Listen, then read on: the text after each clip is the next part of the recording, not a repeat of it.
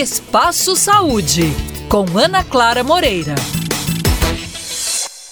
Alimentação saudável, atividade física regular, redução do consumo de bebidas alcoólicas e cessação do tabagismo. Bons hábitos, quando realizados em conjunto, podem desencadear diversos benefícios ao corpo humano. Segundo o INCA, o Instituto Nacional do Câncer, ao menos 30% de todos os casos da doença podem ser evitados com mudanças no estilo de vida.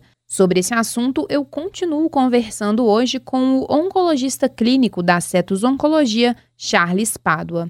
Doutor, na semana passada falamos sobre as atividades físicas como forma de prevenção ao câncer. Hoje eu gostaria que o senhor falasse sobre quais os principais hábitos, além da atividade física, são recomendáveis para evitar este tipo de doença. Outros bons hábitos de vida que vão certamente impactar na gênese dos cânceres, né?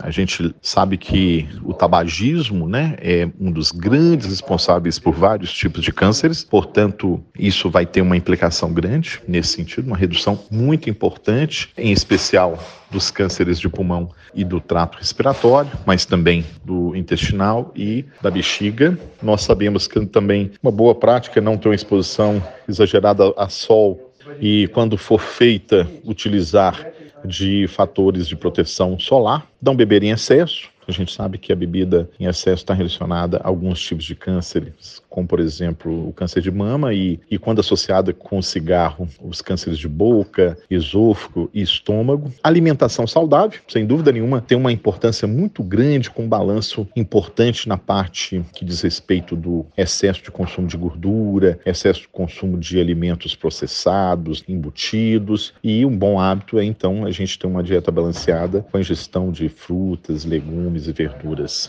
Hoje eu conversei com o Charles Pádua, oncologista clínico da Cetus Oncologia, sobre práticas que contribuem para evitar a ocorrência de diversos tipos de câncer.